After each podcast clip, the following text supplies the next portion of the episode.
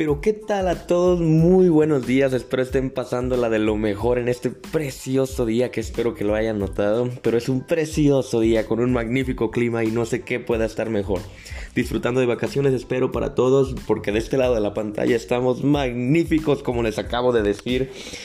Y el día de hoy en estos en estos Podcast Express que me gusta darles, les traigo un tema de suma importancia y sé que les va a encantar.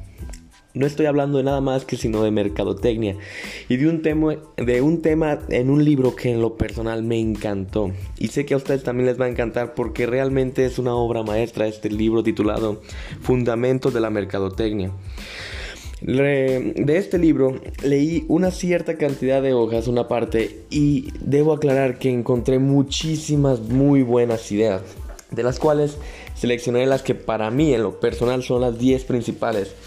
Y esto justamente es lo que vamos a tratar en el día de hoy. Así que, sin más dilatación, pasemos a esas 10 ideas y escúchenme que les va a volar la cabeza esta información. En verdad es oro puro para sus oídos. Guárdenlo bien y vamos a continuación.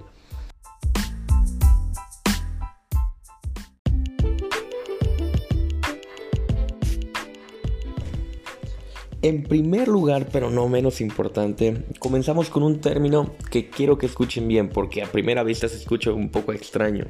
No tiene nada que ver con los ojos, no estoy hablando sino más que de miopía comercial. Repito, no es ningún tipo de enfermedad ni nada por el estilo que se puedan imaginar. La miopía comercial hace referencia a que tenemos que tener mucho ojo respecto al mercado. Digamos el ejemplo más básico, un banco la competencia de un banco no es otro banco, sino todas aquellas agencias de seguros o otro tipo de compañías que pueden acechar contra su dinero. La competencia hay que estar muy al tiro ahí, ya que uno de primera base pensaría que la competencia de un banco es otro banco, pero no es así. Y ahí es donde tenemos que estar muy al pendiente nosotros de todos esos detalles.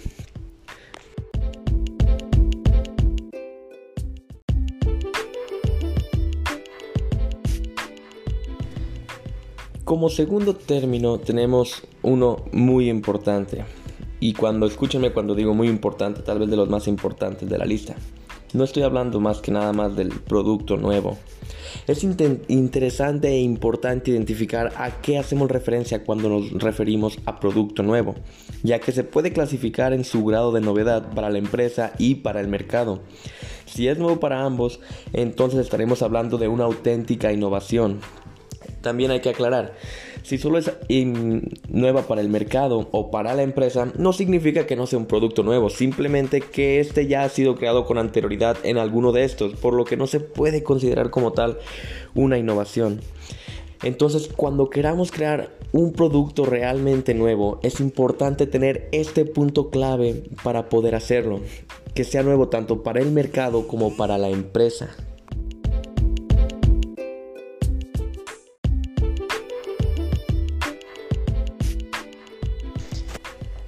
Como tercera idea tenemos una de pila.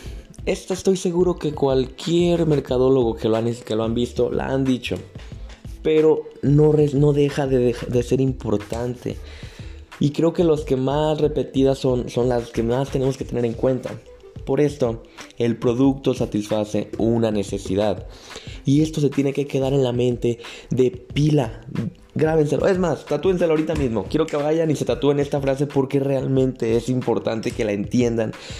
No solo robóticamente, tienen que entender la frase. El producto satisface una necesidad. Para que un producto logre posicionarse de manera correcta en el mercado, es necesario que satisfaga una necesidad, ya sea de primera, segunda o tercera necesidad. Esta tiene que ser cubierta por el producto que tú estás creando. Tú tienes que hacer que la persona sienta la necesidad de comprar tu producto, pero esa necesidad ya la tiene. Tú solo tienes que hacerlo entender que la necesita. Tú solo tienes que darle cuenta en que tiene esa necesidad. Por ende, el producto satisface una necesidad. Nunca lo olvides.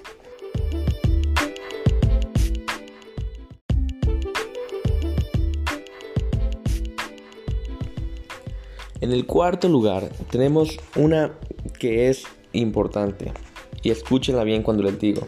Es la planación de los nuevos productos. En la mercadotecnia siempre tiene que haber nuevos productos en tu empresa, ya que existe la vida o el ciclo de vida del producto, que más adelante lo veremos porque creo que entiendan que esto es importante. Pero el producto se tiene que planear. Un nuevo producto, nuevo producto y así. La planeación de nuevos productos es un proceso complejo y tradicionalmente ha sido considerado como un proceso largo y secuencial. Pero es importante tener en cuenta que hay una serie de pasos a seguir para que esto no se vuelva tan complicado ni tedioso. Los pasos son la generación de una idea. Tú tienes que crear esa idea que ya tienes de lo que quieres satisfacer. Después tienes que depurar esa idea, desarrollarla y testearla con su concepto para darle más forma. Entra el cuarto paso que dice diseño, estrategia y análisis económico. Intenta ver de qué manera puedes posicionar tu idea en el mercado para que sea atractivo ante la sociedad. Después de eso tienes que desarrollar el producto, testear el producto y por último lanzarlo y comercializarlo en el mercado. De esta manera y siguiendo estos sencillos pasos puedes tener tu producto en el mercado de la mejor manera posible, teniendo casi por seguro que será un éxito.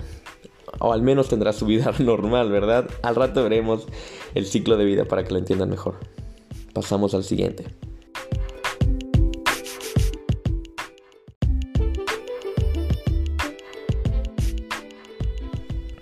Continuamos rápido y como vamos con la quinta idea, la cual es el ciclo de vida del producto, justamente lo que mencionaba anteriormente.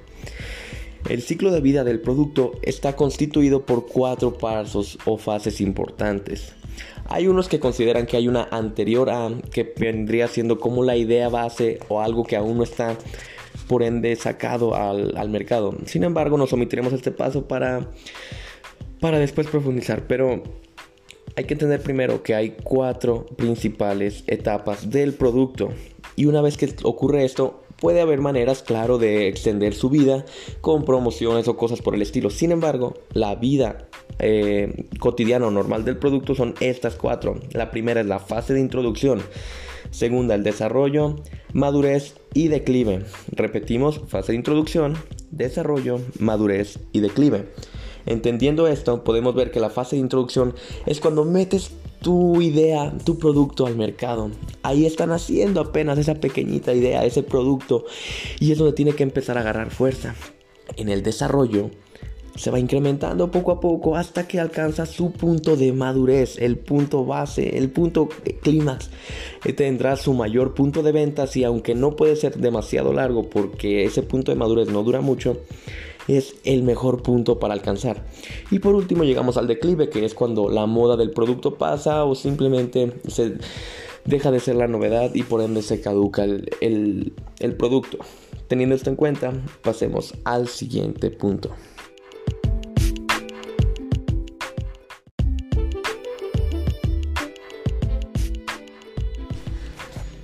En nuestra sexta idea, como no, y arrancamos con lo que se viene, encontramos la marca única. Este es un concepto básico dentro de la mercadotecnia y se encuentra dentro de varias derivables. Existe la marca única o marca de varios tipos, pero la marca única consiste en ponerle a todos los productos de la empresa la misma marca. Un ejemplo de esto podría ser Yamaha, por ejemplo, que a pesar de que su único producto no sean motos, sino que también venda otro tipo de cosas, todos llevan el mismo logo, la misma marca. Esto para diferenciar del mercado y que se entienda que es único. Un ejemplo de lo que no sería una marca única, por ejemplo, sería Louis Vuitton. En Louis Vuitton observamos que como es una cadena de marcas de lujo, tiene de muchas más, por ejemplo Zara o Balenciaga. De esta manera logramos entender que la marca única hace tomar una diferencial y lo logra separar de lo demás del mercado para que tú identifiques qué es esa marca. ¿Entendieron? Yo tampoco. es broma, así queda la marca única. Pasamos con la siguiente.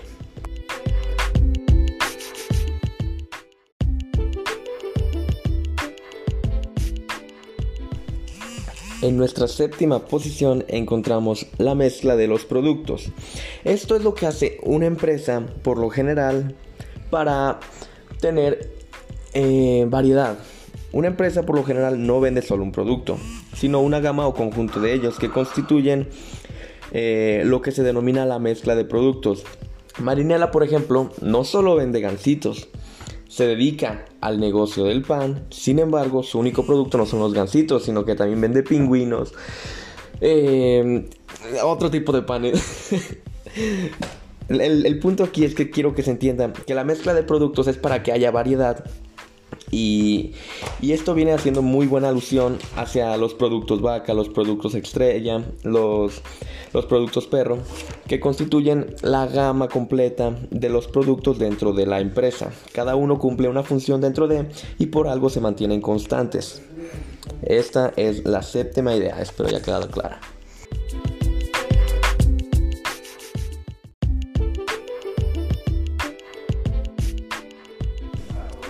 La octava idea se refiere a los productos de consumo. Los productos de consumo existen además de los productos industriales. Dicho de otra forma, existen dos tipos de productos, los de consumo y los industriales. En el caso de los de consumo se dividen en dos más, es decir, los de consumo duradero y los de consumo destructivo. Los duraderos son aquellos que pueden ser usados varias veces y de forma continua durante largo tiempo. Un ejemplo de ello bien podrían ser los calcetines, ya que te los pones, los quitas, te los pones, los quitas, te los pones, los quitas, los lavas y otra vez te los vuelves a poner a quitar 6-7 veces. ¿No? ¿No? ¿Solo yo? Ah, ok. Pero ese es el punto. Los productos de consumo son aquellos que los reusas y los reutilizas debido a que esa es su forma de, de uso. Por otra parte tenemos los de consumo destructivo.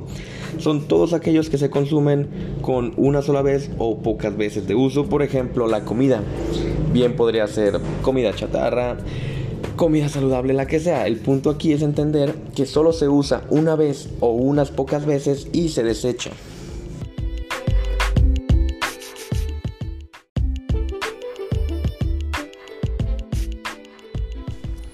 Como mencionaba anteriormente, existen dos tipos de producto, los de consumo y los industriales.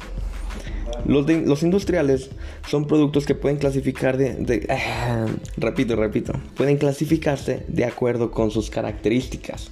Es decir, existen características de materia prima, de equipo pesado, equipo auxiliar, partes, componentes, de materiales, suministros o servicios industriales según la gama a la que constituya el producto industrial, será clasificado en cada una de estas. Pero este es el punto base de esta novena idea. Los productos industriales se caracterizan por estar indicadas y seleccionadas en distintas fases o secciones. Sin más preámbulos, pasamos a la última idea.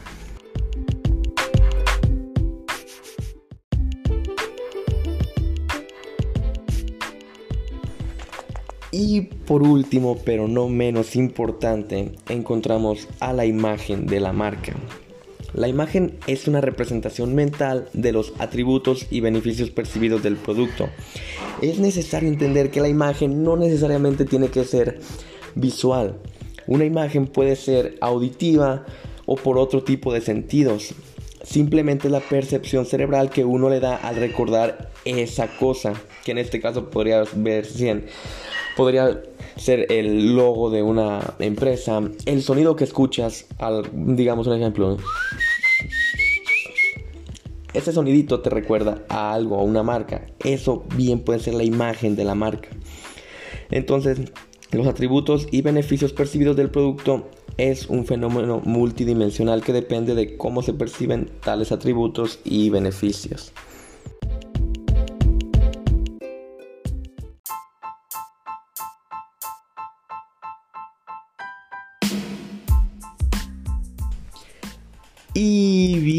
Amigos, esto ha sido todo por el día de hoy, espero les haya encantado, que a poco no son ideas que realmente te dejan aprendizaje. A mí en lo personal me explotó la mente cuando supe esta información y creo que les pasa lo mismo porque realmente están muy buenos los datos. Les dejo acá en el link el link para para el libro Fundamentos de Mercadotecnia. Léanse el libro, en verdad está muy bueno, recomendado totalmente. Si quieren sacar muchas más ideas de este libro, yo solo pude obtener 10 que para mí son las más importantes, pero palabra tras palabra te vas dando cuenta de información que realmente es muy abundante y muy valiosa para nosotros. Eh, más si te gusta la mercadotecnia. Ha sido un gusto de mi parte y espero estemos viéndonos en una nueva sección de este su podcast favorito. Un gustazo y nos vemos la siguiente.